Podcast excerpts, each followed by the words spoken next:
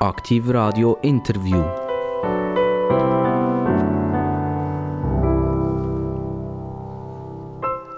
Aktivradio, Interviewzeit, Gesprächszeit, spannende Menschen vis-à-vis.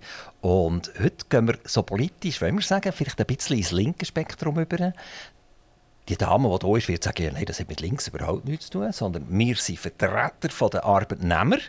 Und äh, sorry, jemand, der konservativ denkt, ist ein Arbeitnehmer. Jemand, der äh, sozial denkt, ist ein Arbeitnehmer. Also wir vertreten die alle. Wir werden etwas hören über Gewerkschaften an und für sich in der Schweiz, wie das so funktioniert, wie die so organisiert sind. Und wir möchten nachher auf das Spezialgebiet eingehen von meiner Partnerin vis-à-vis, die ich darf begrüßen am Mikrofon, Gabriela Medici, Sozialversicherungen und Altersvorsorge. Herzlich willkommen, Gabriela Medici. Grüezi, danke für die Einladung. Gabriela Medici, Medici ist ja ein unglaublich berühmter Name. Also jeder, der in der Schule mal ein bisschen Geschichte genossen hat, kommt an den Medicis nicht vorbei. Und die Medicis waren Italiener, Florenz, Päpst, äh, Banken, also so richtig voll Knösch, voll Power. Ja, sind das denn irgendwelche Verwandte von Ihnen? Eben nicht, nein. das kann man, das kann man sehr, sehr gut zeigen. Nein, wir haben nichts mit denen zu tun. Medici ist auf Italienisch nichts anderes als eine Berufsbezeichnung auch. Und im Tessin hat es auch Ärzte gegeben. Und vor etwa 70, 80 Jahren ist mein Urgroßvater aus dem Tessin auf Zürich gekommen und hat Medici geheißen. Aber es war im, im 15. bis 18. Jahrhundert. Meinen Sie nicht, es ist noch irgend, vielleicht irgendwann ein Papst, der abtrünnig geworden ist? Schön wäre es. Nein, man kann es leider wirklich historisch beweisen, dass nein. Mein Vater hat damit behauptet, und der, Teil, der erste Teil ist richtig. Mein Vater hat damit gesagt, man weiß nicht, woher die Florentiner kommen, die Medicis. Das ist historisch ein eine Blackbox. Das heißt, er sagt es umgekehrt. Er sagt, wir kommen von ihnen und nicht sie von uns. Gut, aber heute sind eigentlich die, die heutigen Medicis, also jetzt einfach im Überthema, so ein bisschen eigentlich ihre Gegner, das sind die Arbeitgeber, sind das gesehen, oder? Das sind die, die äh, bestimmen und wenn wir sagen, die Arbeitnehmer nicht so anständig behandeln, kann man sagen, eigentlich ist ein Arbeitgeber fast so ein kleines rotes Tuch für euch. Nein, es ist kein rotes Tuch. Ähm, es ist ein Partner, dann, wenn man Gleichheit schafft, wenn man kann verhandeln kann, wenn man schaut, dass es allen gut geht. Auch Arbeitnehmende wollen, ja, dass es gut geht im Arbeiten, setzen sich ein, sind wahnsinnig engagiert, aber nicht zu jedem Preis. Und dort ist der Arbeitgeber immer, immer ein wichtiger Verhandlungspartner, darum Partner, aber, aber natürlich, er kann nicht alles haben. Was ja ganz spannend ist, das Wort Arbeitgeber und Arbeitnehmer. Jetzt, wenn ich mir das eigentlich richtig überlege, wäre ich ja als Geschäftsinhaber der, der Arbeit entgegennimmt. Also eigentlich bin ich ja dann der Arbeitnehmer. Und der, der die Arbeit leistet, ist ja, der gibt ja Arbeit, oder? Haben wir da nicht eine komplette verkehrte Welt eigentlich? Ja, Sie haben recht. Sie haben genau, es ist genau der Punkt. Der Arbeitnehmer gibt, aber er bekommt etwas zurück. Und, da, und, und um das geht es letztlich immer. Zu welchem Preis, in welchen Bedingungen gibt der Arbeitnehmer seine Arbeitsleistung ab. Gabriela Medici, Sie sind Juristin. Sie haben Jus studiert. Vielleicht können Sie uns erzählen, wo das, das passiert ist. Ist das schon als Mädchen gesehen? Als junges Mädchen haben Sie gesagt, das interessiert mich, das könnte noch spannend sein. Oder ist das Ihnen wie bei ganz vielen Jus-Studenten, wenn man fragen, ja, es ist mir nicht viel gescheiter in Sinn gekommen, eigentlich. Also, ich denke, das kann man immer brauchen. Für bei den Ökonomen ist das ein bisschen ähnlich.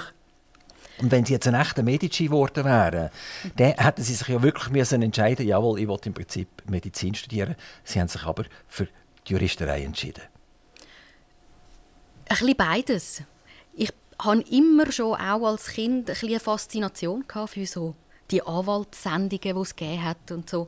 Das, das hatte ich immer. Der, der Vertreter sein, einsetzen sich für die Interessen von anderen, von Schwächeren, das habe ich immer gehabt, dass man dazu das Recht braucht, das ist, das ist mir immer bewusst gewesen. Das heißt, der Teil hat es gegeben, aber reingerutscht bin ich trotzdem. Ich habe, nach der Matur habe ich gedacht, ich mache ein Jahr Pause, gehe reisen, schreibe mich einfach mal ein, damit ich nichts nicht, nicht habe, wenn ich wieder zurückkomme. Und dann bin ich schneller zurückgekommen, wie ich gedacht. Und dann dachte ich, ja, dann machen wir halt das, wo ich gerade schon drin bin. Und das war dann News und es hat mir gefallen und ich bin dabei geblieben. Und was ist passiert da bei diesem Reisen, dass Sie schneller zurückgekommen sind? Ich bin zurück auf Bolivien. Ich bin im Austauschjahr mit 15, 16 ein Jahr in Bolivien. Also im Gymnasium? Im Gymnasium, genau. Bolivien, Spanisch? Spanisch, La Paz, Anden, wahnsinnig, wahnsinnig spannende Stadt.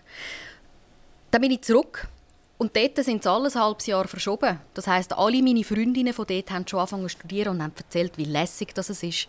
Und ich dachte, das wollte ich eigentlich auch. Aber im Austausch sind sie gesehen ein Jahr lang. Mhm.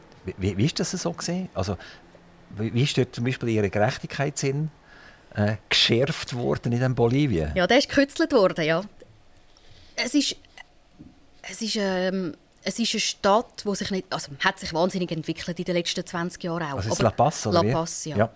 Aber es ist eine Stadt, wo ich äh, die ökonomischen Ungleichheiten, die aufeinander prallen, auf so kurzer und so kleinem Raum, das kennen wir in der Schweiz nicht. Und das ist wahnsinnig beeindruckend. Ich hatte die Möglichkeit, ähm, in verschiedenen Schulen zu sein einmal, also die Hälfte des Jahres bin ich in einer Privatschule, wo die Kinder von reichen ähm, Eltern waren. Das war abgeschirmt, alles, Gartenzaun äh, hoch. Ähm, fast nur weiße Lehrer, Lehrerinnen. Und die Hälfte des Jahres konnte ich in einer öffentlichen Schule sein. Da hat man Computerkurs gemacht äh, mit äh, der Computer ist ein Karton gewesen, und man hat so probiert zu sagen, wo man jetzt müsste drucken, wenn es wirklich einer wäre. Ähm, das sind 50 Mädchen, Trend gewesen, 50 Mädchen, die haben müssen teilweise bis zu eineinhalb Stunden laufen in die Schule. Ähm, und das äh, das ist ein, ein wahnsinnig spannendes Erlebnis gewesen, das zu sehen, zu sehen wie, wie, arm das, das ist. Es hat ein Unglück gegeben, ich konnte helfen. Das schärft sehr natürlich Aber wenn Sie jetzt in Bolivien sind und an Bolivien zurückdenken vielleicht, oder umgekehrt von Bolivien an die Schweiz denken, dann könnte man ja sagen, den Schweizer muss man gar nicht mehr helfen. Also die, die haben alles erreicht, dort funktioniert alles. Wir können eigentlich unsere Gewerkschaften zumachen, die braucht es gar nicht, die Arbeitnehmervertreter äh, äh, sind gar nicht notwendig, weil im Hinterkopf habe ich immer La Paz, Bolivien, wie das dort funktioniert. Im Gegenteil. Natürlich, natürlich haben wir in der viel, viel erreicht in der Schweiz, das ist klar. Aber das ist stetige Arbeit und es geht immer weiter und Herausforderungen werden auch völlig, völlig neu und wandelnd. Stichwort Klimawandel, was bedeutet das für Arbeitnehmende? Stichwort Alterung, was bedeutet das für die Arbeitnehmenden? Stichwort Digitalisierung. Es gibt immer, die Welt dreht immer weiter und ich glaube, das ist auch das Ziel. Wir müssen und wollen ja immer weiterkommen. Wir müssen unsere Institutionen, ähm, die wir haben, schützen, weiterentwickeln, unseren Staat weiterentwickeln. Und das ist etwas, was Sie bis jetzt noch nicht genannt haben. Aber das ist, ich glaube, in diesem Dreieck darf man das nie unterschätzen. Es geht immer nicht nur um Arbeitgeber, Arbeitnehmer, sondern auch und was ist die Struktur rundherum? Was ist der Staat? Was sind die Institutionen? Was ist der Service Public, den wir haben? Und der muss zwingend, der muss zwingend nicht nur wertgeschätzt werden, selbstverständlich, sondern auch weiterentwickelt werden. Haben Sie zu Bolivien heute noch Kontakt zu Ihren Gasteltern? Ja. Sie, Sie sind in einer Familie gesehen? Ja. Oder in einem Hotel gewohnt oder so? Nein, nein, nee. Familie. Ich habe weiterhin Kontakt. Das ist, äh, wenn man mit 15 in eine neue Familie kommt, dann wächst man wirklich rein. Das heißt, das ist eine zweite Familie.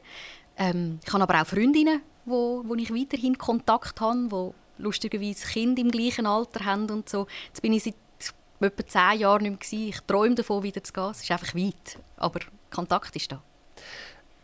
Wie kommt man auf Bolivien? Also ich, ich habe im Gimmer selber auch Kolleginnen und Kollegen gehabt, die in Austausch sind gegangen sehr Ziel Nummer eins war äh, Amerika und dann ist schon sehr gleich die Idee Australien gekommen, auch englisch sprechend, immer ein bisschen schöner Wetter und so. Ähm, und jetzt kommt Frau Medici oder die junge Frau Medici kommt die Idee nach Bolivien zu gehen. Ich wollte Südamerika. Ich wollte Spanisch. USA und Australien hat mich nicht, nicht angezogen, gar nicht. Und Bolivien war dann aber ein Zufall. Gewesen. Meine Schule war lange hinten drin bei diesen Anmeldefristen. Und Bolivien hat noch Platz gehabt und die anderen Länder, also in Südamerika war irgendwie Argentinien und Brasilien ist, äh, ist lässig gewesen. Das war alles voll gewesen. Bolivien wäre nicht, wär nicht Spanisch gewesen? Ja, ja, aber das haben die das Leute wählen. Das habe ich genau. Mhm. Ich habe ich wollte Spanisch ähm, und dann ist, hat man mir gesagt, ja, dann musst du halt wahrscheinlich auf Bolivien oder sonst musst du ein Jahr warten. Und ich gefunden, dann gehe ich auf Bolivien. Das war super. Gewesen. Mögen Sie sich an ersten Tag erinnern, wo Sie angekommen sind, wo Sie von der Familie empfangen worden sind? Ist das, ich sage jetzt, für ein, ein 15-jähriges 15, 15 sind Sie oder ein 15-jähriges Mädchen, da geht einem schon ein das Herz in die Hosen runter, oder? Ja, also, aber ich bin wahnsinnig herzlich empfangen worden von dieser Gastfamilie. Der erste Eindruck, den ich mich erinnern kann, ist, La Paz ist auf 3'500 Meter Höhe. Der, der, der, Flughafen ist auf 4000 Meter. Mein, meine erste Erinnerung ist, ähm, die Frau, die vor mir aus dem Flugzeug ausgestiegen ist, ist umgekehrt, weil sie zu wenig Sauerstoff hatte. Das ist, das ist der bleibende Eindruck gewesen. und dann die wahnsinnige Armut rund um den Flughafen ähm, und sofort der Kontrast, die Villa in dieser, in dieser Gastfamilie. Ist die, wo Sie im Flughafen angekommen sind, die Armut gesehen haben, 3'500 Meter, das entspricht dem äh, Jungfrau Joch. Oder? Also wer mal auf dem Jungfrau Joch oben gesehen ist, äh, denkt nicht, dass ganze Städte auf der Welt auf der gleichen Höhe können oben sein und wo, wo, wo man Atemnot bekommt. Also man sagt, ja, jetzt gehe ich hier schnell spazieren auf die Mönchsjochshütte hintergelaufen vom, vom Jungfrau Joch her. Und dann plötzlich merkt man nach 100 Metern, uppla, oder? Das ist nicht, nicht mehr ganz so wahnsinnig einfach. Und dann haben sie die ganze Armut noch, noch miterlebt. Das ist nicht so, dass sie wieder hätten wollen, umkehren ins Flugzeug gehen und sagen Tschüss. Nein, im Gegenteil. Alles entdecken, alles kennenlernen, alles aufsaugen, was man kann und möglichst viel verstehen. Und die, die Familie hat das professionell finanziell gemacht, was sie aufgenommen hat? Oder, oder einfach aus äh, sozialer Begeisterung? Oder? Es gibt ja die Austausch in beide Richtungen. Also Familien, die, die Austausch machen, wo dann auch wieder jemand in die andere Richtung schicken. Also da tut man das im Prinzip sagen, wie gratis machen einander gegenseitig. Und da gibt es Familien, die das auch super machen, aber die sind angewiesen an für sich auf einen gewissen Zustupf, auf einen finanziellen Zustupf. Wie ist das jetzt in Bolivien? Das ist alles organisiert worden durch so große internationale Organisationen. Ähm, in Bolivien war es so gewesen, dass wir der Großteil von diesen Gastfamilien hat jemand aufgenommen, weil sie selber ein Kind geschickt haben. Mir ist der eine Gastbrüder ist in die USA gegangen. Das heißt, das ist automatisch sind das Familien mit viel Geld, wo sich das auch können leisten ein Kind mehr aufzunehmen.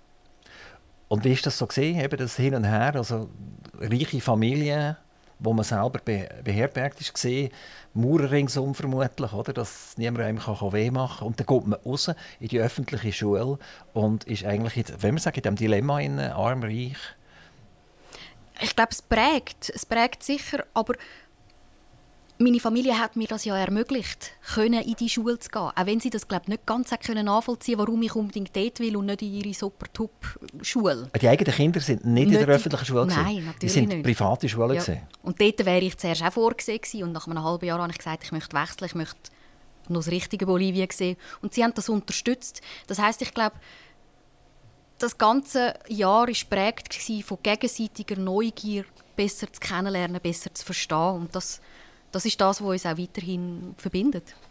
Sie sind dann zurückgekommen, haben eine Matur gemacht, sind an die Uni gegangen, die Uni Zürich. Zürich, Genf und Montreal. An drei Orten. Wo haben Sie das dann gemacht? Oder, oder, oder den Master oder was auch immer? Zürich. In Zürich selber. Und die Juristerei hat Sie jetzt begleitet und hilft ihnen. Oder könnten Sie Ihren Job, den Sie jetzt machen, äh, beim Schweizerischen Gewerkschaftsbund auch machen, wenn Sie nicht Jus studiert hätten? Es haben es vor mir andere schon gemacht, ohne ein Jus-Studium. Das ist sicher möglich, selbstverständlich.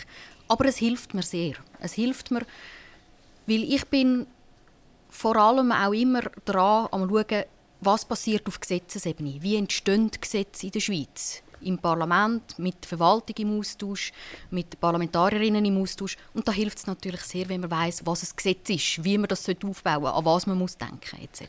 Wenn Sie mit Parlamentariern im Gespräch sind, sind Sie eher mit Sozialdemokraten und Grünen im Gespräch? Oder gehen Sie einmal zur SVP und sagen, wir sollten miteinander etwas besprechen? Ich Ich bin möglichst breit im Austausch. Ähm, das, also ich habe da keine Scheuklappen, mit wem man redet. Es ist so, dass es natürlich mit gewissen Leuten einen engeren Austausch gibt als mit anderen, aber das ist nicht parteipolitisch primär ähm, prägt. Ich habe in der Einleitung gesagt, an und für sich eben Arbeitnehmer ist jeder. Genau. Der eine ist konservativ und der andere ist eher ein sozial oder liberal oder wie auch immer.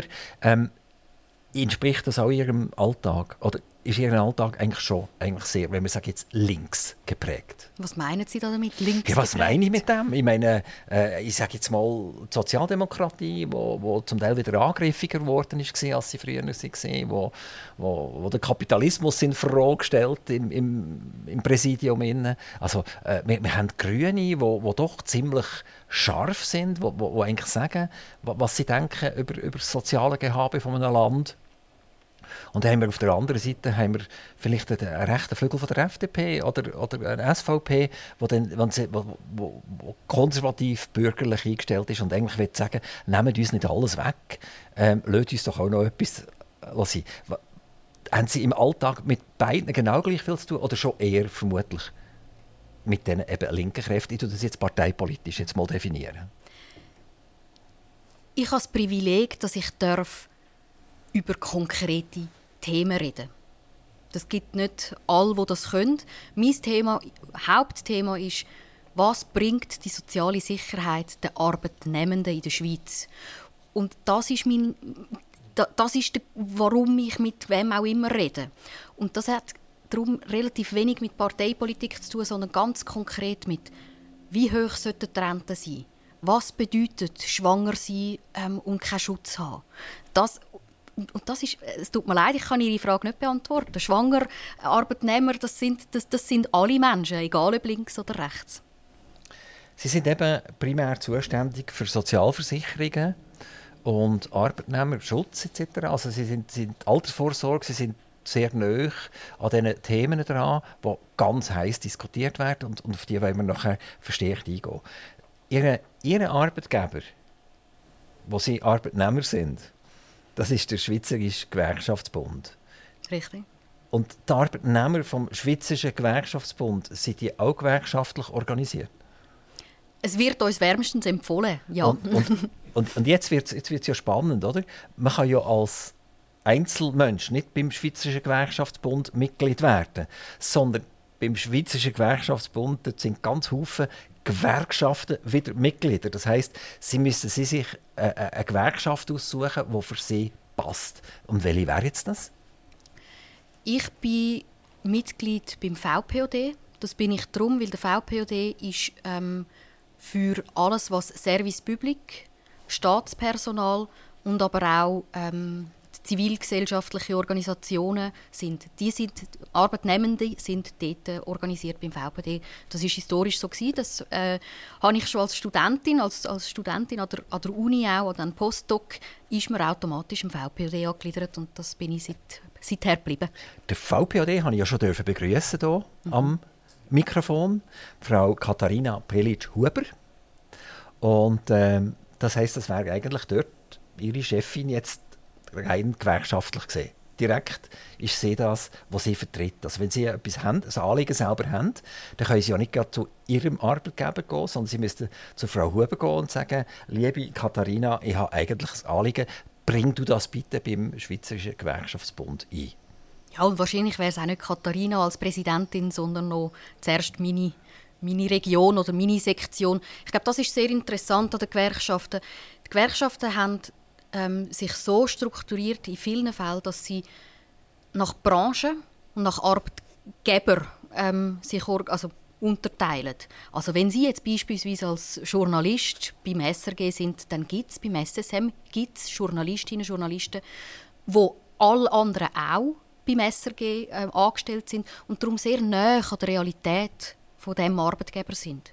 Und darum würde ich dann dort zuerst anfangen. Ich würde jetzt als Postdoc, da gehe ich in die Hochschulgruppe vom VPOD. Und dann geht es dann stetig auf. VPOD, da reden wir ja von öffentlichen Angestellten. Was das auch immer genau bedeutet. Oder?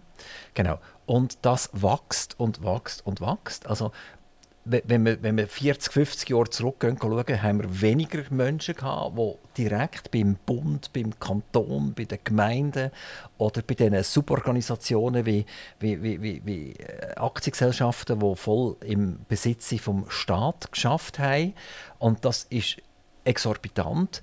Und das ist etwas, was mir jetzt persönlich fast ein bisschen Angst macht. Also ich bin einer, der vor dem Staat langsam aber sicher Angst bekommt. Er wird, Warum? Mir, er wird mir zu gross, er wird mir zu mächtig, er redet mir überall rein. Was Ähm, heisst das konkret? Also, Also, was, ja, was das, konkret ich heißt, äh, das, das heißt tatsächlich, dass Recht haben und Recht bekommen nicht mehr das Gleiche ist. Also, we- wenn ich zum Beispiel der Staat etwas von mir will, dann sagt er, du musst innerhalb von zehn Tagen antworten. Und dann ich von zehn Tagen antworten und die lösen sich nachher monatelang Zeit, um das Ganze abzuspulen. Ich, ich, ich mache ein Beispiel. Im, Im Kanton Bern ist der Kataster angelüpft worden von den Gebäuden, ohne übrigens die Bevölkerung zu befragen. Das ist dort einfach mal so husch husch gemacht worden. Und ich habe dort Einspruch gemacht. Und man hat so und so lange Zeit gehabt, zum Einspruch zu machen. Und sonst wäre das nicht mehr gültig gewesen. Und das war 2020. Und jetzt haben wir 2023, oder? Und im 2023 ist immer noch keine Antwort vorhanden. und trotzdem sagen Sie, es bräuchte weniger Personal, um das zu machen. Nein, gesch- gescheitere Gesetze, die nicht immer noch mehr Personal Ja. brauchen. Gut, dann sind wir in der Gesetzgebung. Das ist interessant. Ja, ja. Aber das hat nichts mit der Personalentwicklung zu tun. Ähm, das ist, ist so eine, was ist zuerst, das Huhn oder das Ei, oder? Das ist so ein bisschen die Frage, oder? In Ihrem Beispiel war das Katas- Katastergesetz, oder? Ja, wo ohne Bevölkerung gemacht worden ist, wo einfach gemacht ist worden.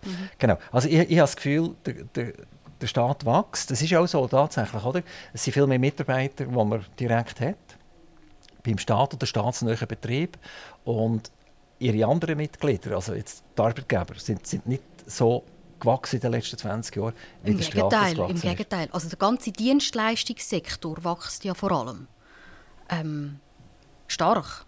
Es ist, es ist eine Entwicklung weg von der Industrie hin zu der Dienstleistung, aber, aber weniger jetzt ähm, Staatlich organisiert. Staat. Nein, nein, nein, gar nicht unbedingt staatlich organisiert. Also schauen Sie die Unia an. Unser grösstes Mitglied ist die Unia. Die haben Bau, die haben Industrie, die haben Dienstleistung, Gastronomie und so weiter. Das ist das, was wächst. Gehen wir gerade schnell ein auf, auf die Menge der gewerkschaftlich organisierten Menschen in der Schweiz. Wir haben irgendwie 5 5,5 Millionen Leute, die in einem Arbeitsverhältnis drin sind. Ob jetzt äh, ein Schreiner oder ein CEO von einer Firma, es sind irgendwie 5, 5, 5,5 Millionen. Genau. Und von diesen 5, 5,5 Millionen sind bei Ihnen jetzt beim Schweizerischen Gewerkschaftsbund über die Subgewerkschaften rund etwa 350, 360'000 Leute organisiert. Dann gibt es ja noch eine weitere Dachorganisation, das ist Travail Suisse.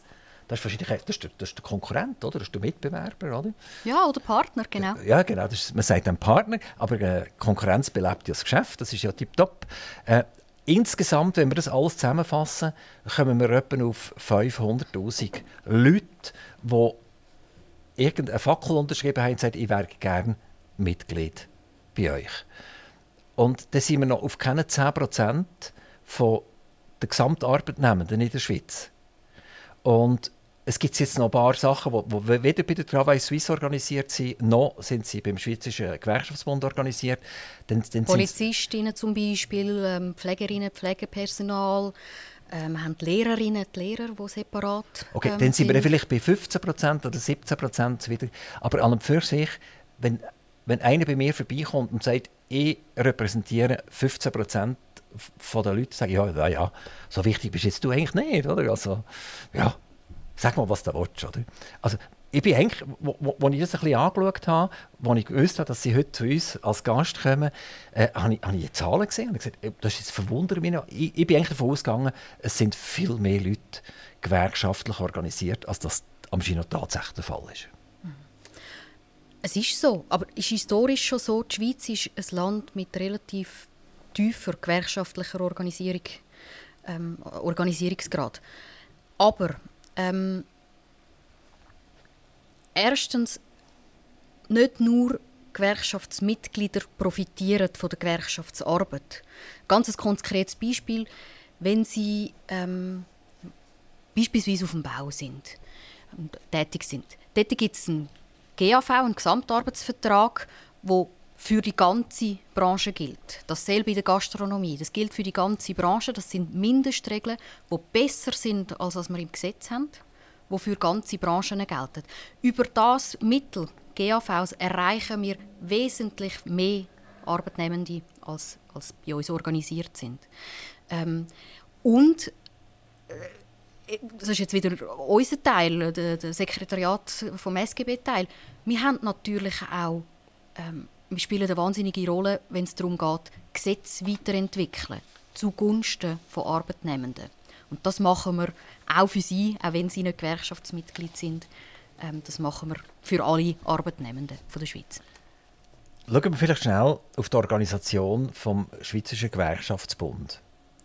Ähm, ich lese das schnell oben ab. Es gibt einen Kongress, es gibt eine Delegiertenversammlung, es gibt einen Vorstand, es gibt ein Präsidium mit einem Präsidialausschuss, es gibt Kommissionen und nachher gibt es eben noch das Sekretariat.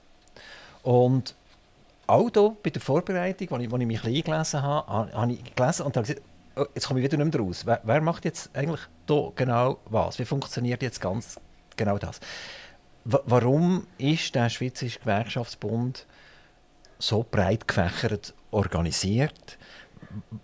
W warum hat man nicht zum Beispiel ja, ein Vorstand ist klar, ein Präsidium ist auch klar, oder? Und nachher gibt es irgendeinen exekutiven Teil, der die Arbeit macht, die Alltagsarbeit macht und gut ist. Ihr habt das noch unterteilt. Das Sekretariat, wenn ich das richtig verstehe, ist mehr so ein bisschen beratende Funktionen also auch wissenschaftliche Funktionen, man kann analysieren, dass man das dem Vorstand wieder weitergeben kann, damit die können entscheiden können. Und auf der, auf der Webseite steht eben, dass der Vorstand exekutiv aktiv ist. Also nicht vergleichen mit einer Aktiengesellschaft, wo wir äh, irgendwie äh, äh, äh, ein Rot haben, wo, wo, wo definiert, wie soll die Firma in die Zukunft gehen und dann hat man nachher die Leute, die effektiv in dieser Firma arbeiten, die dann wirklich eigentlich exekutiv tätig sind. Also woher kommt die für mich als Außenstehende relativ komplizierte Organisationsstruktur?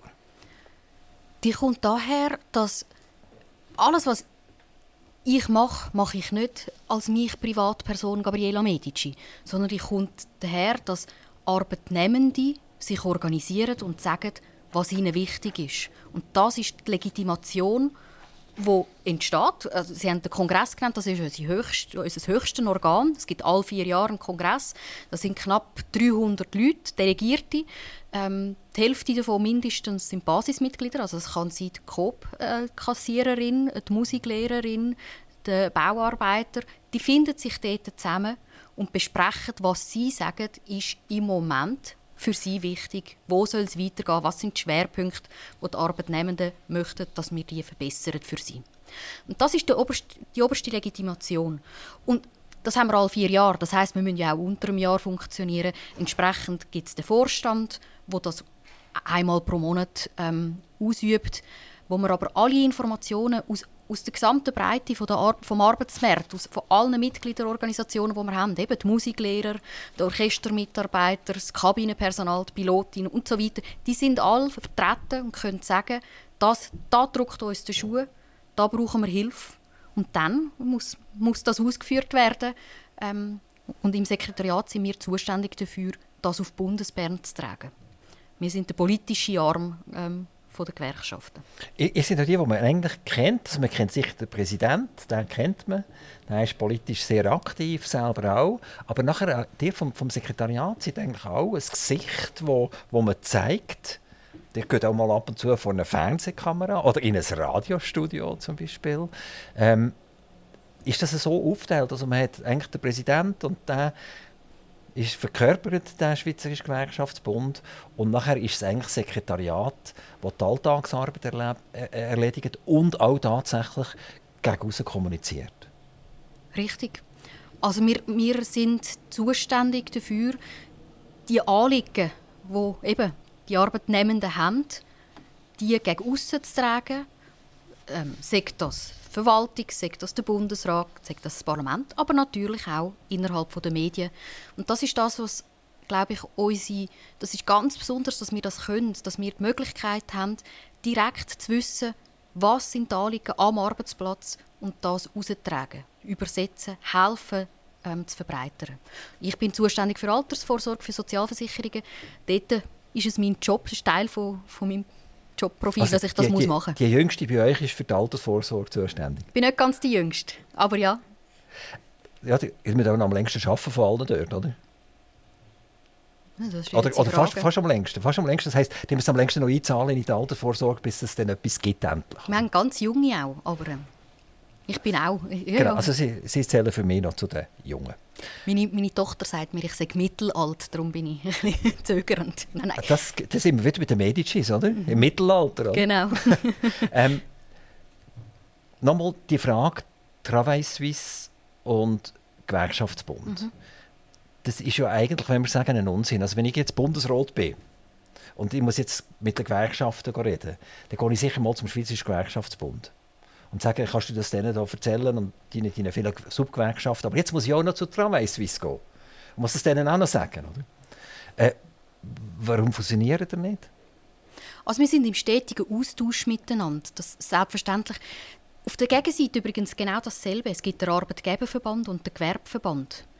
Wir sind vier Dachorganisationen der Sozialpartner, historisch gewachsen, historisch ein bisschen andere ähm, auch Mitgliederbasis, wo aber sich gewöhnt sind, ähm, eng zusammenzuarbeiten. Könnte man den Arbeitgeberverband und den Gewerbeverband eigentlich fusionieren miteinander? Ja, das müssen Sie mit denen besprechen. das weiß ich nicht. Aber der Valentin Vogt war ja da, gewesen, selbstverständlich. Oder? Das habe ich ihn jetzt nicht gefragt.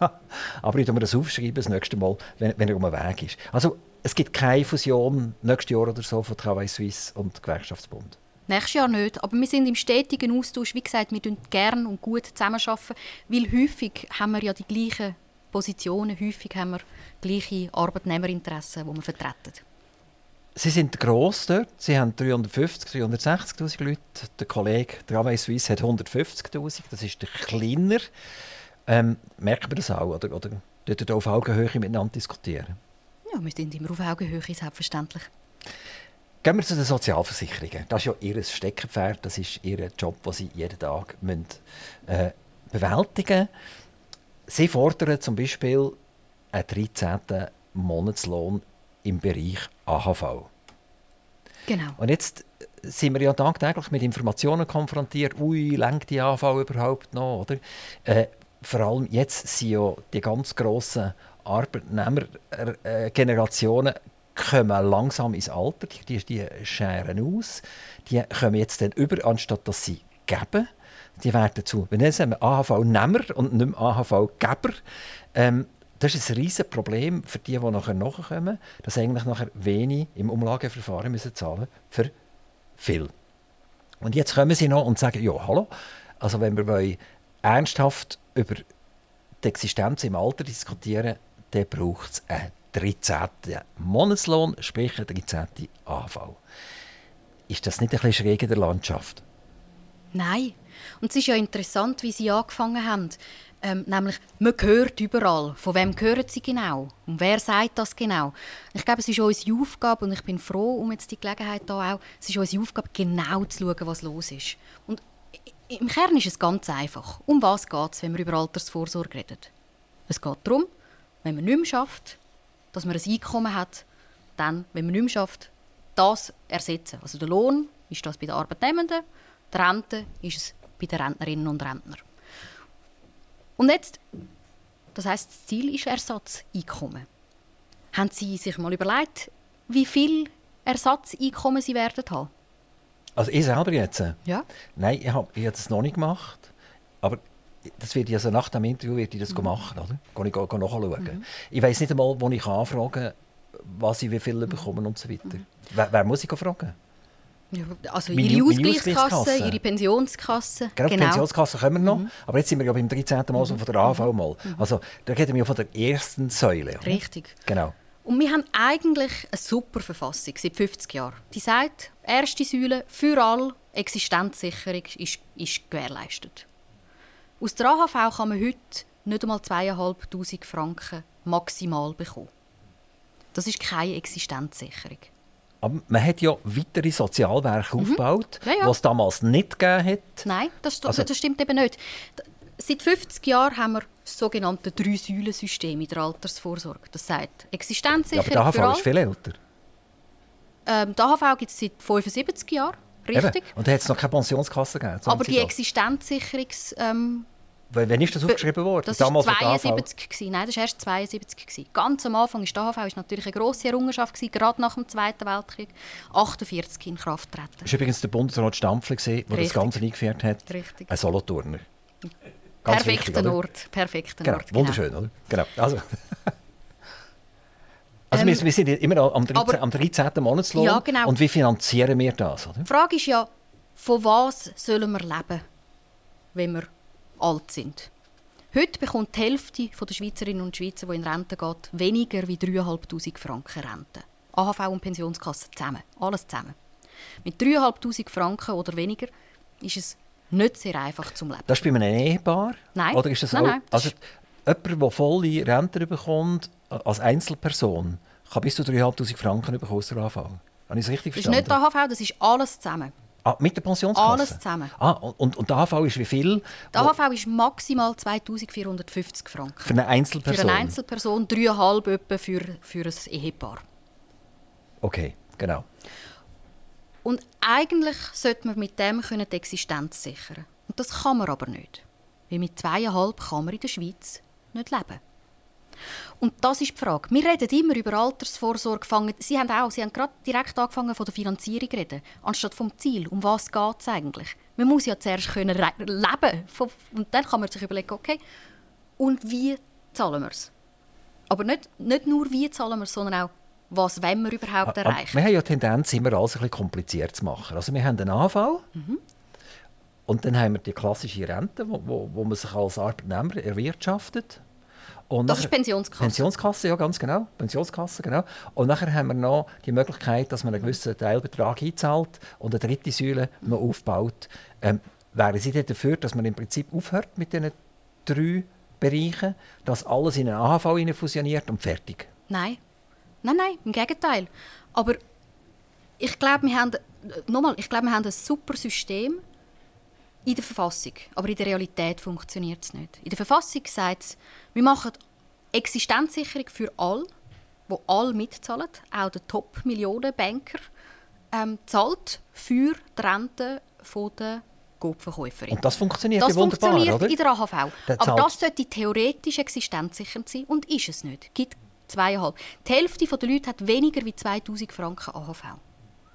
Das ist das Problem. Weil sie, weil sie Finanzierungslücken drin haben? Oder warum, warum kommen sie nicht auf die 2'500? Ja, oder weil sie zu wenig verdienen. Ähm, weil man, nicht, man, man, muss 45 Jahre lang fast 90'000 verdient haben, um die Maximalrente bekommen in der AHV. Und das haben einfach nicht alle. Aber die haben dann wieder Ergänzungsleistungen nachher. Also mhm. wenn sie wirklich nicht mehr durchkommen, dann können sie mhm der Staat wieder anfragen. Was heißt der Staat eigentlich? Die erweitert die Kassen anfragen und sagen, das lenkt mir nicht. Und dann kommen sie auch etwas über tatsächlich. Genau. Aber das ist wie wenn sie sagen würden, wir brauchen keine guten Löhne, weil wir haben ja die Sozialhilfe. Also Sie, sie wollen die Ergänzungsleistungen abschaffen und dafür die AV erhöhen? Nein, ich möchte, dass die Ergänzungsleistungen soll es geben für wenn das Leben kompliziert wird, wenn man äh, beispielsweise krank war und nicht hat können arbeiten, wenn man invalid wurde Aber nicht Alltag, so also nicht, dass es ich jeden Monat e- genau. Ergänzungsleistung genau. braucht, sondern nur, wenn ich in eine, in eine komplizierte Situation hineingerate. Ja, oder auch, auch, auch regelmäßig für unregelmäßige ähm, Lebensläufe. Das Problem, das wir heute haben, ist, dass wenn sie nicht 45 Jahre 90'000 verdient haben, und dann sind sie bei der grossen Mehrheit der Leute, wenn sie ganz normal geschafft haben und ein normales Einkommen haben, dann haben sie eine Rente, die nicht lange zum Leben. Das ist das Problem. Und das müssen wir angehen. Wie wir sagen, das ist die nächste Frage. Aber wir müssen wie das erste Mal anfangen zu verstehen, es geht in der Altersvorsorge nicht nur um Finanzierung, sondern darum, was wir erreichen. Wenn wir erreichen, und ich Verfassung sagt es und ich glaube daran, dass das wichtig ist, wenn wir erreichen, dass sie genau viel, gleich viel Anspruch haben wie der Bauarbeiter, wie der Musiklehrer, wie der Herr Motti, zum anständig können leben nach 45 Jahren arbeiten. Und wie, wie, sehen Sie denn das? Also sollte man, und für das muss man die AHV erhöhen. Sollten denn die Leute, die viel verdienen, eigentlich gar keine AHV bekommen? Oder, oder sind Sie der Meinung, das ist so tatsächlich, jeder kommt AV über. Das ist das Maximum, was überhaupt möglich ist. Also wenn du jetzt eine Million verdient hast und 5% AHV gezahlt hast, dann hast du 50'000 Franken in die AHV eingezahlt. Das kommst du eh nie zurück über. Also pro Jahr, oder? Hat er ja das eingezahlt, oder? Das kommst du eh nie zurück über. Also ähm, sollte das, sollte das weiterhin ein, ein Vehikel sein, wo alle gleich viel bekommen? Oder sollte man sagen, du hast jetzt 7 Millionen auf dem Konto, du kommst kein AHV über? Ich glaube, die AHV ist wirklich genial, so wie sie heute ist. Sie sagt, alle zahlen gleich viel ein. Alle zahlen die 8,7 Prozent ein. Also wenn sie 4'000 verdienen, zahlen sie 8,7 ein. Wenn sie 4 Millionen verdienen, dann zahlen sie 8,7 Prozent Das ist Arbeitgeber- und Arbeitnehmerbeitrag. Alle zusammen, genau. Ja. Mhm. Und alle bekommen maximal gleich viel raus. Und das führt zu einer unglaublichen Solidarität. Das führt dazu, dass heute 92 Prozent von allen Leuten in der Schweiz verdienen sich an der AHV mehr an Rente, als sie selber einzahlen. Warum? Weil eben der Herr Motti wesentlich mehr einzahlt, als er rausbekommt. Ich bin, der Herr Motti soll seine AHV-Rente bekommen. Ich will einfach, dass er sich auch beteiligt an der AHV-Rente oder an der Rente der Kopfverkäuferin. Das will ich. Und das macht er Und das, Ich will, dass er das macht, bis alle existenzsichernd die AHV-Rente haben. Was würde es bedeuten, dass die AHV-Prozent gesteigert werden Also die AHV muss mhm. mehr Prozent... Die AHV muss... Nicht 8,4 Prozent, sondern 10 Prozent oder irgend so etwas. Zum Beispiel 10 Prozent. Übrigens, die UBS hat eine Studie herausgegeben, unlängst, ähm, die sagt, das Gleiche wie wir auch immer sagen, von 8,7 auf 10,1 müsste man erhöhen und dann hätte die AHV kein Problem mehr. Das wären, das wären 0,7 Prozent von ihrem Lohn, wo sie monatlich müssten mehr zahlen Und dann hätte man kein Problem. Der Herr Motti müsste auch so viel mehr zahlen. Das Problem haben wir auch nicht bei der jetzigen sozialen Zusammenstellung von der Bevölkerung, dass eigentlich weniger Leute arbeiten. Kein Problem und für die, die mehr sind, sind jetzt im Rentenalter. Und die, die jetzt arbeiten, von der Generation mhm. Z, wie das glaube ich so, so heisst, äh, die sagen, uh, ich arbeite lieber nur 80 Prozent oder 60 Prozent, ich will noch ein bisschen leben nebendurch. Das würde ja bedeuten, dass das Gesamtlohnniveau nicht pro Person auf 100% umgerechnet zurückgeht, aber insgesamt geht es so, weil die Leute sagen, eigentlich komme ich klar mit den 60%, die ich hier verdiene, dann würden sie auch weniger einzahlen. Also, es ist genau das Gegenteil, was wir beobachten. Die Gesamtproduktivität steigt in der Schweiz. Die Gesamtlohnsumme steigt in der Schweiz. Die Verteilung ist eine andere Frage. Das ist, weil die Gewerkschaften das so gut machen, oder? Darum steigt die, Selbstverständlich, das sind wir die Schuld, ja. Nein, aber äh, nochmal, die Schweizerinnen und Schweizer arbeiten ja gerne. Arbeiten. Und wir haben eine Wirtschaft, die gut funktioniert, die produktiv ist. Das heißt, das, das nützt der AHV sofort. Da können wir auch, das ist ja auch mit dem Grund, warum der AHV immer hat können handeln, was auf sie zugekommen ist. Der AHV hat jetzt wesentlich mehr Rentnerinnen und Rentner als Arbeitnehmende im Verhältnis ähm, zu vor 30 Jahren. Das ist kein Problem, weil die Gesamtproduktivität ist gestiegen. Das ist wichtig für die AHV. Und die auch, also alle Zahlen, die wir haben zur Verfügung äh, im Moment, die zeigen darauf ein, dass das so, das soll so weitergehen Die Frage ist einfach, möchten wir, dass die Gopverkäuferin, ich komme nochmal auf sie zurück, auch anständig leben kann, weil sie auch ein anstrengendes Arbeitsleben hat? Oder gibt es anständige Renten nur für die, die sich privat können organisieren können? Privatisierte Altersvorsorge über die dritte Säule, wo dann ist es umgekehrt dann ist es eine Bankenindustrie, die daran verdient. Und die Frage ist, wie viel machen wir solidarisch und wie viel machen wir obendrauf separat. Und mir geht es nicht um Volkspension, aber mir geht es darum, dass normale Leute mit normalen Einkommen eine anständige Rente können Jetzt hat ja die Kopfverkäuferin auch eine Pensionskasse. Ja, gerade. Nicht eine hervorragende, aber ja. Aber wieso hat sie keine? Weil sie nur 20% schafft. Also ich nehme jetzt an, eine Kopfverkäuferin, die 100% schafft, fällt schon in die Menge der Pensionskassen rein nachher. Richtig, aber auch sie wird, also die Kopfverkäuferinnen haben im Schnitt etwa 1000 Franken Pensionskasse. Pro Monat? Mhm. Was sie bekommen? Zusammen mit 1800 AHV ist man immer noch unter 3000 Franken.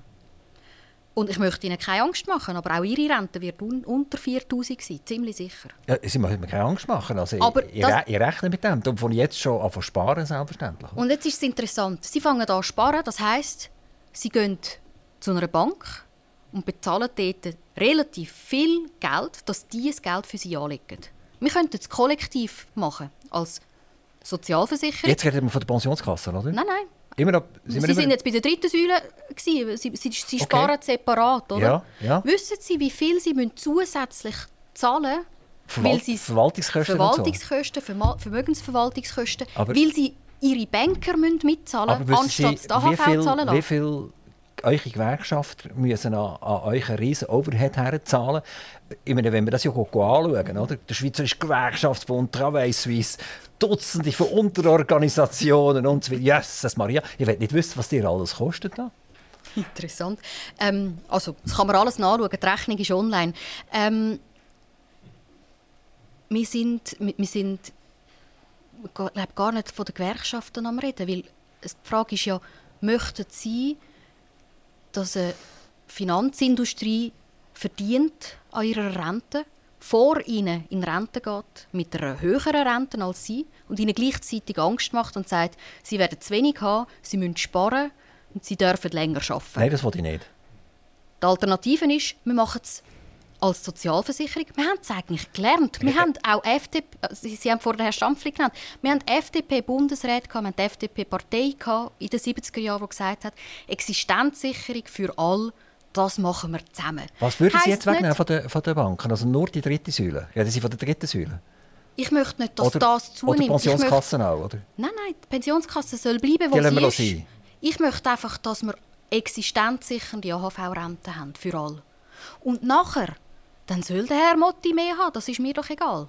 Aber ich möchte, dass die Coop-Verkäuferin kann anständig leben. Ah, das, das, habe ich, das habe ich mittlerweile verstanden. Aber wir sind irgendwie sind wir vorher in die, zu der dritten Säule. Mhm. Und es ist ja bei der dritten Säule darum gegangen, dass die Verwaltung viel kostet, oder? Nur bei der dritten Mhm. In Säule. der zweiten Säule, die Durchführung von der zweiten Säule kostet 7 Milliarden heute. Die Durchführung von der AHV kostet etwa 230 Millionen heute. Die dritte Säule gibt es keine Zahlen dazu. Es gibt aber Zahlen, die sagen, nur 10% der Leute kann sich überhaupt leisten, die dritte Säule, die es heute gibt, einzuzahlen. Ganz abgesehen davon, es gibt keine Rente aus der dritten Säule, sondern wenn Sie Glück haben, haben Sie ein Kapital, dann machen Sie eine Weltreise, wenn Sie 65 sind, das mag ich Ihnen gönnen. Aber mit 85 werden Sie dann keine Miete können zahlen, keine Krankenkassenprämie können zahlen. Das ist das Problem.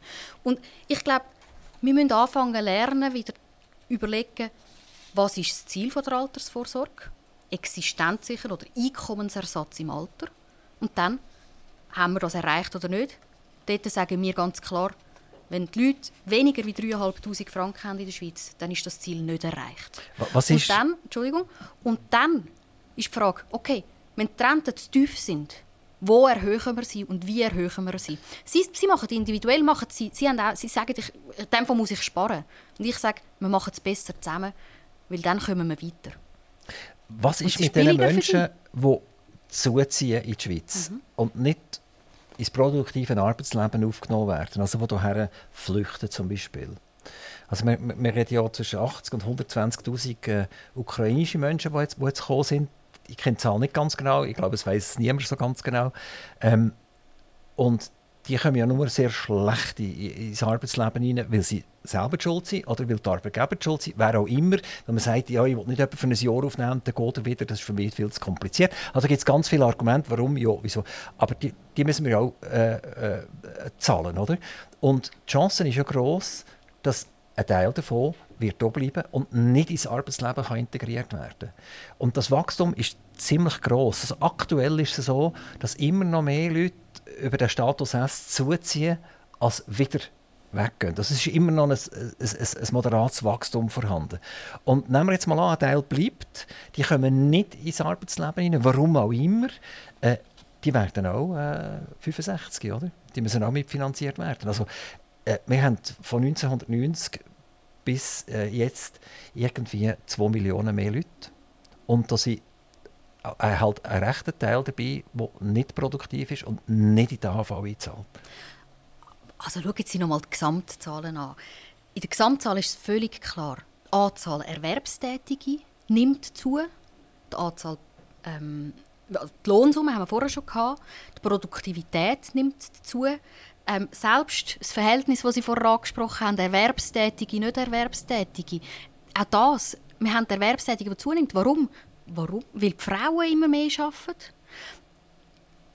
sagen, zwei Millionen arbeiten nicht, das, also, dann, Das haben habe wir, ich vor, nicht gesagt. dann Nein, haben wir nein, vorher nein, schon das Problem. Aber dann haben wir, also, Es- Wir sind zwei Millionen gewachsen, einfach seit ja, ja. 1990. so. Und, und ein, ein, die übergroße Mehrheit von denen zahlt ein und soll selbstverständlich dann auch eine, äh, Rente dafür bekommen. Das, das ist das System von der Altersvorsorge. Man zahlt ein und nachher hat man Anspruch. Das ist eine Versicherung. Aber genau. Da haben wir noch das Problem ein bisschen, jetzt mit den Zuzügern, die im Alter vielleicht gleich wieder weggehen. Mhm. Es ist wunderschöne Spanien, es ist wunderschöne Italien, es ist wunderschöne Griechenland, wo auch immer her. Äh, und dann zahlt ja unsere Sozialversorgung zahlt ins Ausland. Aber wenn sie hier in der Schweiz leben, dann gehen sie ja wieder zur Coop, eine Verkäuferin, einkaufen und die hat wieder ihre Existenz gesichert. Wie, wie groß ist denn der Anteil von, von Leuten, die effektiv Geld aus der Sozialkasse holen, aber es nicht mehr der Schweiz zurückgeben? also komplett irrelevant. Es ist im Gegenteil ja so, dass die, die gehen, die sind billiger für die Schweiz. Weil die muss man dann nicht mehr, wenn die tiefe Rente haben und sie leben davon in Spanien, dann Ergänzungsleistungen gibt es nicht in Spanien. Die AHV können sie mitnehmen auf Spanien. Das ist ein Anspruch, den sie selber eingezahlt haben. Ergänzungsleistungen nicht, Sozialhilfe nicht. Und ich glaube, äh, also bei der Pensionskasse ist es noch verreckt. Der Pensionskasse, das hat man gerade vor etwa zwei Wochen können lesen. In der Pensionskasse ist es so, die sanieren sich sanieren mit den Leuten, die wieder ins Ausland zurückgehen. Weil denen gibt es Kapital und keine Rente. Also die Pa- Pensionskasse sind interessiert, eigentlich Kapitalauszahlungen zu machen und nicht Renten. Was, was, was machen Sie mal später? Wissen Sie das schon? Lassen sich das Kapital mal auszahlen oder machen Sie Rente? Wissen Sie das schon? Ich werde natürlich regelmäßig gefragt, was ich mache oder wenn Ja. ich in Rente gehe und so weiter. Schauen Sie, ich bin noch nicht einmal 40. Ich Eben. denke nicht an meine Altersvorsorge. Aber was ich doch kann sagen ist, mir wird regelmäßig die Frage gestellt, auf was soll ich achten? Soll ich Rente nehmen oder Kapital? Es kommt ein bisschen darauf an, um was es ihnen geht. Sind sie krank und möchten sie noch mal auf eine Weltreise gehen? Brauchen sie Sicherheit als Mensch? Brauchen sie, ist, ist es ihnen wichtig, dass sie ihre Miete können zahlen ihre Krankenkassenprämie? Das sind, das sind individuelle Entscheidungen letztlich. Etwas ist keine individuelle Entscheidung, glaube ich. Etwas müssen wir auch kollektiv gescheiter werden. Das Geld rausnehmen aus der Pensionskasse und dann der Bank geben, dass die das besser anlegt, mit mehr Risiko, wo sie sich wieder Geld daran verdienen. Das, glaube ich, kann die Pensionskasse besser als die Bank. Ich habe noch ein anderes Thema, weil viel Zeit haben wir leider nicht mehr. Die Europäische Union, EU. Genau. Und da sehe ich Gewerkschaften halt ein bisschen als Rosinenpicker oder vielleicht sogar die Schweiz ein bisschen als, als, als Rosinenpicker. Wir wetten gerne, oder vor allem jetzt, ich sage jetzt wieder die linken Kräfte, Sie werden mich wieder fragen, wer sind denn die linken Kräfte? Oder lassen wir das jetzt einfach im Raum mal stehen. Wetten äh, die, die Annäherungen an die EU, nachher gibt es eigentlich auch die grossen Firmen, die Arbeitgeber, die ganz grossen, wetten die Annäherung an die EU auch, weil das ist mühsam. Und dann hat man so einen, einen mittleren Kern irgendwann, das Gewerbe, oder, wo dann eher kritisch eingestellt ist, was sagt, was passiert da tatsächlich, wenn wir äh, näher an die EU gehen. Also die Diskussion ist ja in der Schweiz voll im Gang. Und die Gewerkschaften sagen, jawohl, ein Rahmenabkommen kein Problem, solange die Löhne garantiert sind. Und äh, denke, das ist unendlich schwierig, wenn ich die Schweiz anschaue und rauszoomen und ganz Europa anschaue und dann schaue ich die Weltkugel an und ist die Schweiz so ein, so ein Nodelköpfchen irgendwann. Oder? Und wir wollen etwas durchstieren, wo wir vielleicht langfristig gar nicht mehr durchstieren können. Was gibt es für einen Grund, dass wir das Lohnniveau so können halten gegenüber unseren direkten angrenzenden Ländern wie Deutschland, Frankreich, Italien beispielsweise? Ist das nicht etwas, was wir durchstieren und vielleicht sollten sagen, es ist vermutlich langfristig gar nicht mehr haltbar? Da glaube ich also wirklich das Gegenteil. Es ist ja interessant, dass, wie gesagt, der Schweizer Wirtschaft geht gut. Und die Löhne in der Schweiz sind gut, auch im Vergleich zum europäischen Ausland. Sie haben es erwähnt, die Schweiz ist ein Hochlohnland. Und das funktioniert seit 50 Jahren so. Es gibt keinen Grund, warum das nicht funktionieren sollte. Aber was zwingend braucht, ist, dass man kann leben von den Löhnen, die man in der Schweiz verdient. Und das ist das, was wir schützen. In der Schweiz soll, wenn man in der Schweiz schafft, soll es Schweizer Löhne geben, egal was man für einen Pass hat. Für sie soll es einen Schweizer Lohn geben. Aber wenn jetzt jemand aus Polen, aus, Ukra aus, aus der Ukraine, haben sie vorher gesagt, das ist jetzt nicht die EU, aus Deutschland, aus Italien, aus Portugal kommt, dann soll der das nicht billiger machen als sie und sie dann ähm, ihr Lohnniveau in Frage stellen. Um das geht es. Es geht nicht um den Mensch, sondern es geht darum, dass man am gleichen Ort gleich viel verdient für die gleiche Arbeit. Und das müssen wir schützen.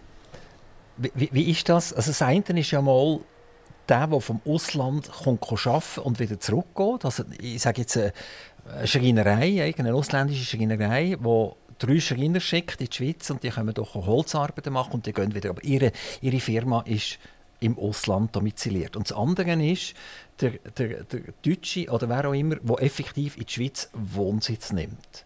Und das sind ja zwei völlig getrennte Geschichten. Genau. Das Erste, das haben wir eigentlich fast nicht. Dienstleistungsfreiheit, das hat die Schweiz nicht. Ähm, nur eine ganz kleine Dienstleistungsfreiheit mit der EU.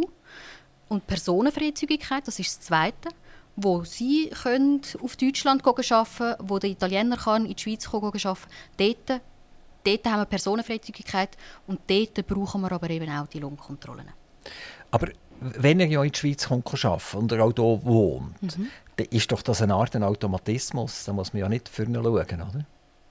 Er, er kommt in die Schweiz, er arbeitet und nimmt eine Wohnung hier. Mhm. Er ist eigentlich integriert, also mhm. damit hat er automatisch das Lohnniveau. Er wird ja das Lohnniveau nie oben abholen. Mhm.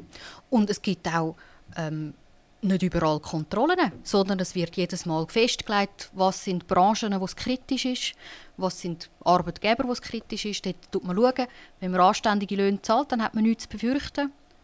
Und dann funktioniert es. Das ist ja darum ist ja Personenfreizügigkeit ein Erfolg. Man hat gesagt, ähm, und Sie haben vorher links-rechts gesagt, das ist ja interessant, Öffnung in, über die Schweiz raus, das ist tatsächlich etwas, wo ja vor allem von rechtsbürgerlichen SVP-Kreisen stark angegriffen wird jeweils.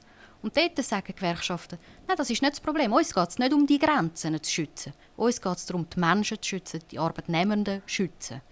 Und dort, wo es kritisch sein könnte, müssen wir darum eine Möglichkeit haben, institutionell anzuschauen, zu sanktionieren, ähm, kontrollieren so dass das nicht passiert. Wenn ich vielleicht noch ganz schnell in der letzten Minute darf, noch mal auf mein Schreinerbeispiel kommen. Mhm. Also ein Schreiner, der angestellt ist in einem ausländischen, mhm. Äh, europäischen mhm. Land, mhm. für vier Wochen in die Schweiz hineinreist, äh, der ist ja eigentlich, wenn wir sagen, für euch ein bisschen die Gefahr, oder? dass er eigentlich nach dem ausländischen Reglement angestellt ist. Er, er kommt doch ein bisschen Spesen über, damit er doch übernachten kann, aber er hat keine Rappen mehr. Und dann ist er natürlich produktiv da und viel, viel, viel preisgünstiger als der Schweizer Schreiner. Heute eben nicht. Heute ist es so, dass der Schreiner, der kommt, der muss eben die gleichen Spesen und den gleichen Lohn bekommen, wie er ihn hat, wenn er von einem Schweizer Schreiner aber eben, wenn das nicht mehr kontrolliert und, ist, genau, und dann ist fertig, oder? Und das, und das ist aber sowohl Arbeitnehmer brauchen das, wie auch der Schweizer Schreiner braucht das. Entsprechend ist ja der Gewerbeverband und der Arbeitgeberverband bis jetzt die flankierenden Massnahmen immer. Das sind sozialpartnerschaftlich gemeinsam, gemeinsam erarbeitete Modelle, auch in der Durchführung, in der Kontrolle, die zum Erfolg von diesen Bilateralen geführt haben in den letzten 20 Jahren. Und den, den, den müssen wir schützen. Frau Medici, eine letzte Frage an Sie. Und zwar, Sie sind tagtäglich in diesem Spannungsfeld Arbeitgeber, Arbeitnehmer. Jetzt wir hier, die arbeiten, wir denken nicht im Arbeitgeber-Arbeitnehmer-Verhältnis, sondern wir arbeiten einfach und heißen noch gut miteinander. Ähm, das ist schon noch aufreibend. Oder? So, immer, immer sagen, eigentlich habe ich hier einen Gegner auf der anderen Seite. Die sagen zwar, ist Partner, aber in Wirklichkeit ist es nicht. Also nur noch 15 Sekunden, Frau Medici, ist das nicht sehr aufreibend?